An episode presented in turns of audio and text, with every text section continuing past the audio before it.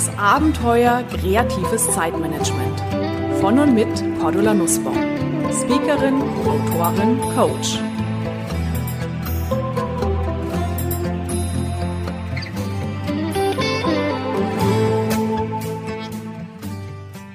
Willkommen zu einer neuen Ausgabe des Podcasts Kreatives Zeitmanagement.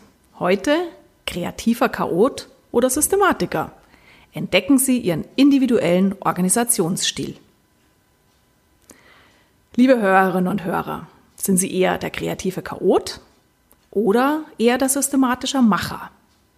Kreative Chaoten sind Out-of-the-Box-Denker, neue Wegegeher, Querdenker und als solche beißen sie sich in der Regel am klassischen Zeitmanagement die Zähne aus. Klassisches Zeitmanagement heißt Listen schreiben, Prioritäten vergeben, abarbeiten. Warum ist es so? Naja, diese sehr strenge Herangehensweise entspricht so völlig ihrer natürlichen Herangehensweise, wie kreative Chaoten ihre Aufgaben am liebsten lösen. Ganz anders bei den systematischen Machern. Denen ist es quasi in die Wiege gelegt, sehr systematisch vorzugehen, die planen gerne und halten sich auch gerne an die gemachten Pläne. Aber kreative Chaoten, ja, der Igor Ideenreich oder die Hanni Herzlich, ähm, die gerne spontan flexibel auch mal ausprobieren oder als empathische Unterstützer lieber für andere Menschen da sind, als an einer Sachaufgabe sich festzubeißen. Diesen Talentetypen, diesen Präferenztypen sind diese klassischen Methoden viel zu starr und deswegen erzeugen sie statt Entlastung nur noch mehr Frust. Das heißt, lösen Sie sich in Ihrem persönlichen Zeitmanagement davon, wie man es macht. Gerade wenn Sie der kreative Chaot sind, aber auch ein Stückchen weit, wenn Sie eher der systematische Macher sind. Warum? Systematische Macher, ja, die lieben es, Pläne zu erstellen und die kommen in der Regel auch wunderbar klar, diese Pläne in der Realität umzusetzen, in dem Moment, wo ihr Alltag sehr gut strukturierbar, sehr gut planbar ist. In dem Moment, wo die systematischen Macher aber in einem eher agilen, dynamischen Umfeld unterwegs sind, wo sich Dinge sehr schnell ändern, Prioritäten sehr schnell verschieben, ständig neue Aufgaben daherkommen, auch dann helfen Pläne, Listen nicht mehr wirklich weiter, sondern erzeugen einen Zeitfresser, erzeugen Frust. Da wollen wir heute was dagegen tun. Im ersten Schritt heißt es, finden Sie erstmal heraus, wenn Sie es nicht eh schon wissen, in welcher Talentewelt Sie unterwegs sind, ob Sie eher der kreative Chaot oder der systematische Macher sind. Ich habe auf meiner Website www.kreative-chaoten.com einen Selbstcheck dazu, gerade eben frisch überarbeitet, mit neuen Texten, mit neuen Fragen eingestellt, wo Sie rausfinden können, was ist Ihr natürlicher Organisationsstil und was bedeutet das für Ihren Umgang mit Zeit und Aufgaben? In meinem Zeitmanagement-Check habe ich hier vier Typen mitgebracht. Das ist zum einen der Igor Ideenreich. Der Igor Ideenreich ist der Anteil in uns, der sprudelt über vor Ideen, der sieht überall Chancen und Möglichkeiten, der ballert in Meetings so schnell Ideen raus, äh, neue Projektideen raus, so schnell können die anderen überhaupt gar nicht mitdenken, geschweige denn mitschreiben. Und der Igor, das ist auch ein Ausprobierer. Ja, alles, was neu daherkommt, will er unbedingt mal ausprobieren. Und es kann sein, wenn Ihr Igor-Anteil relativ hoch ist und ich würde mit Ihnen in den Keller gehen, da steht dann das Stand-Up-Paddleboard, die Ukulele, der Geigenkasten, der Zorbingball, das C-Meditationsbänkchen, die Gärtnerausrüstung und, und, und, und, und. Warum? Ganz klar, alles, was neu auf dem Radar des ähm, Igor Ideenreich auftaucht, findet er spannend, will er ausprobieren, stürzt er sich drauf. Warum ist es so? Weil Abwechslung ist wahnsinnig wichtig, Veränderung ist ein Lebenselixier für den Igor. Und dann haben wir in uns einen Talentwelt, einen Talenttypen, das ist die Hanni Herzlich. Hanni Herzlich ist der Anteil in uns, der sehr gerne unterstützt, der aufblüht, wenn er andere Menschen helfen kann, zu wachsen, sich weiterzuentwickeln, ähm, und die Hanni, die hat auch so ein ganz großartiges Fingerspitzengefühl, ganz große Empathie. Das heißt, die kann anderen Menschen sozusagen von den Lippen ablesen, von den Augen ablesen, wie es den anderen gerade geht. Und bei den Hannis ist es manchmal gar nicht wichtig, äh, dass die um Unterstützung gebeten werden. Ja, allein wenn ein Kollege vor der Tür vorbeischlapft und sagt so, oh, diese Excel-Tabelle, Zack, springt die Honey in uns an. Ist irgendwas? Hast du ein Problem? Du Excel bin ich eigentlich relativ fit. Kann ich dir helfen? Mit dem Ergebnis, was die Honey eigentlich in diesem Moment tun wollte, plumpst hinten runter, weil das Bedürfnis, der Impuls, den anderen zu unterstützen, zu helfen, maximal groß ist.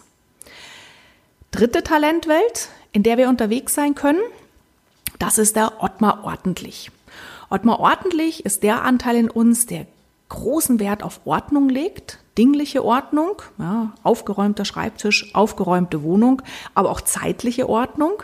Das heißt, der Ottmar in uns liebt es, Pläne zu erstellen, Tagespläne, Monatspläne, Wochenpläne, langfristige Lebenspläne und der Ottmar in uns will sich auch daran halten.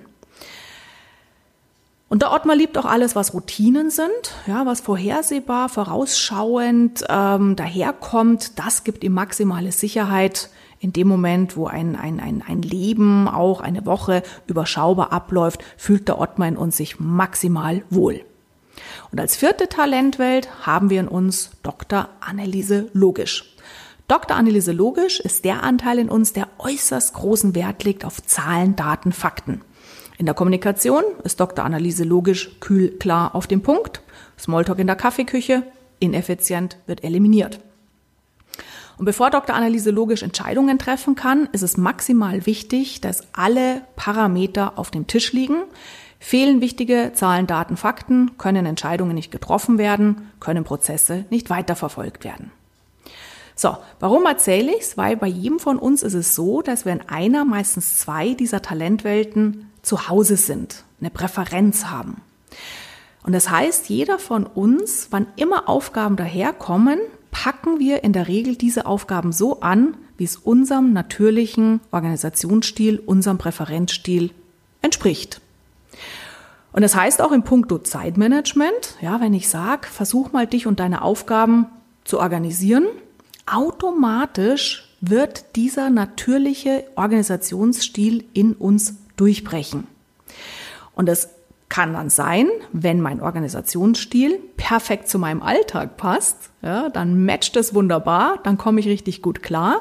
In dem Moment, wo ich aber versuche, meinen Alltag mit Tools zu wuppen, die nicht zu mir passen oder auch nicht zu meinem Alltag passen, da ist der Stress da, bevor der eigentliche Stress überhaupt richtig losgeht. Und das heißt zum Beispiel, ich habe es vorher schon kurz angedeutet, sehr systematische Macher, wenn die in einem sehr klassischen, strukturierbaren, planbaren Umfeld unterwegs sind, bedeutet das ganz konkret, entwickeln sie ihren eigenen Zeitmanagementstil, nämlich so, wie klassisches Zeitmanagement es vorgibt. Listen erstellen, Prioritäten vergeben, diszipliniert abarbeiten, ist das, was bei einem systematischen Macher in einem planbaren Umfeld perfekt funktioniert. In dem Moment, wo der systematische Macher aber in einem flexiblen Umfeld ist, kann es passieren, der Ottmar in uns, ja, da ist der Pläne erstellt, diese Pläne abarbeiten will, dann kommt das wahre Leben zur Türe rein, der Ottmar setzt sich hin, macht einen neuen Plan, will wieder zum Arbeiten anfangen, verändern sich wieder Aufgaben oder Prioritäten, plant der Ottmar wieder neu und, und, und. Das heißt, vor lauter Planen kommt er nicht ins Tun.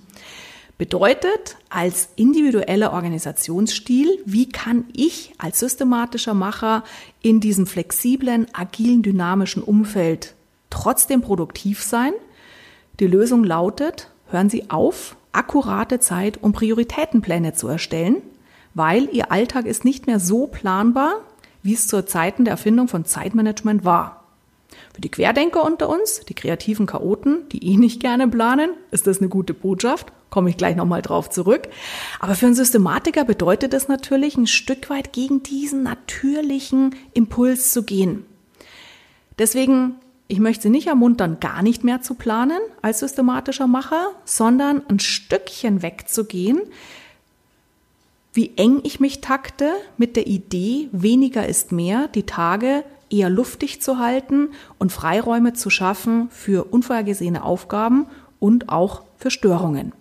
Das heißt, wenn Ihr Alltag nicht so planbar ist, dann versuchen Sie es auch gar nicht, sondern legen Sie den Grad der Planung auf ein Level, was auch zum Alltag passt. Das schont die Nerven und bewahrt vor Burnout. Ja, und was machen die kreativen Chaoten? Sind die kreativen Chaoten in einem sehr planbaren Umfeld unterwegs, ja, sehr strukturierbar, sehr gut strukturierbar, wo sie genau wissen, wann passiert was, dann nutzen sie diese Vorhersehbarkeit der Ereignisse, um sich Ruhephasen zu schaffen, Ruhephasen für kreatives, neues Ausprobieren. Und das heißt, in diesen gut strukturierbaren Zeiten sich ruhig auch abzuschotten gegen Störungen und dann aus der Ruhe heraus den Produktivitätsturbo anzünden zu können. Und der kreative Chaot in einem agilen Umfeld, was macht der? Hier empfehle ich, für alle übrigens, die in einem sehr agilen, dynamischen ähm, Umfeld unterwegs sind, in der VUCA World, machen Sie statt einer To-Do-Liste eine reisende To-Do-Sammlung. Wie das genau funktioniert, erkläre ich in der nächsten Episode. Und das heißt auch, für diejenigen im agilen Umfeld, auch als kreativer Chaot, die ja es im Blut haben, flexibel, spontan auf die Dinge anspringen zu können, sich zu lösen von der Idee, man müsse seine Tage doch planen. Nee, Sie als kreativer Chaot plus im agilen Umfeld planen brauchen Sie überhaupt gar nicht, sondern nutzen Sie diese Stärke, ähm, spontan auf die Aufgaben aufspringen zu können und dann auch richtig konzentriert, produktiv und mit Spaß dabei sein zu können. Ich hoffe, ich habe ein paar Impulse vermitteln können. Was heißt es, den individuellen Organisationsstil zu finden? Wie gesagt, auf der einen Seite zu gucken, was ist meine natürliche Herangehensweise? Machen Sie dadurch, dafür auch gerne den Selbstcheck auf meiner Website. Dann auch zu gucken, wie ist mein Umfeld und in dem Moment, wo wir diese beiden Komponenten zusammenbringen, werden Sie prima Ideen ableiten können, von denen Sie nicht nur sagen, ja, in der Theorie interessant, sondern Ideen ableiten können, wo Sie sagen, das hilft mir in meinem Alltag wirklich weiter. Wie gesagt, konkreter gucken wir es uns in der nächsten Episode an. Bis dahin, lassen Sie sacken und lassen Sie sich's gut gehen.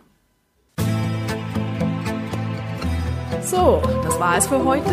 Ihre aktuelle Ausgabe des Podcasts Kreatives Zeitmanagement von und mit Cordula Nussbaum. Mehr Ideen, Methoden und Strategien für kreatives Zeitmanagement und für ein erfülltes Leben finden Sie in meinem Blog unter www.glücksfactory.de, auf meiner Website kreativechaoten.com und natürlich in meinen Büchern, E-Books und im E-Coaching. Außerdem können Sie mich natürlich auch live erleben bei Vorträgen und Seminaren und ich würde mich sehr freuen, wenn wir uns auch mal persönlich kennenlernen. Aktuelle Seminartermine erfahren Sie unter www.kreative-chaoten.com. Alles Gute und die besten kreativ-chaotischen Wünsche für einen entspannten Alltag. Ihre Cordula Nussbaum.